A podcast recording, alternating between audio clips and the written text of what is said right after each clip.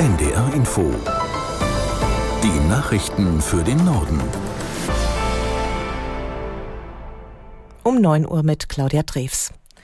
In Niedersachsen bleibt die Hochwasserlage angespannt. In Rinteln haben Feuerwehr und der städtische Bauhof über Nacht ein Schutzsystem aufgebaut. Bewohnerinnen und Bewohner können wieder in ihre Häuser zurück. Niedersachsens Ministerpräsident Weil dankte allen Helfern und Einsatzkräften für ihr Engagement an den Feiertagen. Der SPD-Politiker sagte auf NDR Info aber auch, dass die Gefahr noch nicht vorbei ist. Ganz sicher so, dass natürlich je länger diese Krise andauert, desto schwieriger werden die Bedingungen. Jetzt können wir wirklich nur hoffen, dass eine gewisse Stabilisierung eintritt. Aber wir haben noch einige Tage mit Sicherheit mit, diesem, äh, mit dieser Herausforderung zu tun. Das wissen alle Beteiligten, darauf sind sie eingestellt. Niedersachsens Ministerpräsident Weil auf NDR Info. Wer heute zu einem Haus- oder Facharzt will, steht möglicherweise vor einer geschlossenen Praxis. Ärzteverbände haben dazu aufgerufen, die Praxen zwischen den Jahren geschlossen zu halten. Aus der NDR Nachrichtenredaktion Laura Janke. Die bis übermorgen geplante Aktion ist Teil der Kampagne Praxis in Not, die von mehr als 20 Verbänden unterstützt wird. Sie wollen damit gegen die Politik von Gesundheitsminister Lauterbach protestieren. Die Ärzte fühlen sich überlastet und kritisieren zu viel Bürokratie in den Praxen. Patientenschützer sind gegen die Aktion, da diese aus ihrer Sicht vor allem alte und schwache Menschen trifft. Auch der Gesundheitsminister zeigte kein Verständnis und verwies dabei auf die vielen Krankheitsfälle. Lauterbach will sich mit den Haus Hausärzten im Januar zu einem Krisengipfel treffen. Die Bundesregierung hatte in diesem Jahr Rüstungsexporte für mehr als 11,7 Milliarden Euro genehmigt. Das ist ein neuer Rekord. Den bisherigen Höchstwert von 9,35 Milliarden Euro hatte es im Jahr 2021 gegeben.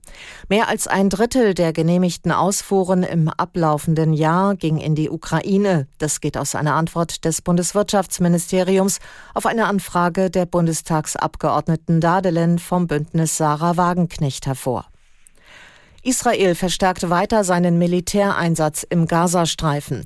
Die Armee rechnet offenbar damit, dass der Krieg noch weit bis ins kommende Jahr dauern wird. Aus Tel Aviv Björn Dake. Herzia Levi macht klar, der Krieg wird noch viele Monate dauern. Israels Armeechef gibt sich zuversichtlich, die Hamas zerschlagen zu können.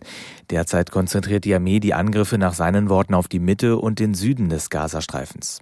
Allein über die Weihnachtsfeiertage wurden nach Angaben der von der Hamas kontrollierten Gesundheitsbehörde mehr als 850 Menschen getötet. 1600 wurden verletzt.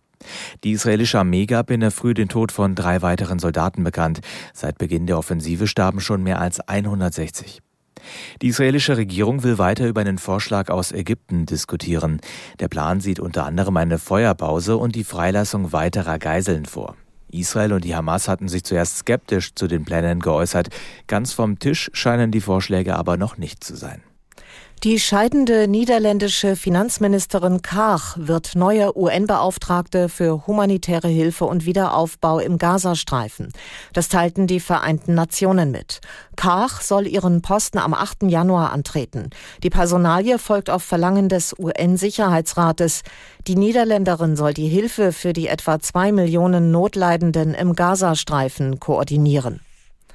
Die Stimmung in der deutschen Wirtschaft bleibt schlecht. Laut einer Umfrage des Instituts der deutschen Wirtschaft rechnen nur wenige Branchenverbände mit mehr Produktion. Aus Köln Wolfgang Landmesser. Nur neun von 47 Verbänden gehen von einem höheren Output aus. Mehr als 20 Branchen erwarten dagegen einen Produktionsrückgang. Besonders deutlich wird er voraussichtlich bei Gießereien, der Kunststoff- und der keramischen Industrie ausfallen, vor allem wegen hoher Energiekosten. Die Immobilienbranche rechnet wegen der hohen Bauzinsen mit deutlich weniger Geschäft. Insgesamt fehlen die Impulse, damit es in der deutschen Wirtschaft wieder besser läuft, meint Michael Hüter.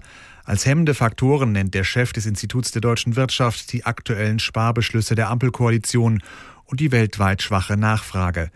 Dementsprechend hat das arbeitgebernahe Forschungsinstitut seine Prognose für kommendes Jahr gesenkt. Um ein halbes Prozent wird die deutsche Wirtschaft demnach 2024 schrumpfen, nach einem Minus voraussichtlich schon in diesem Jahr. Das waren die Nachrichten.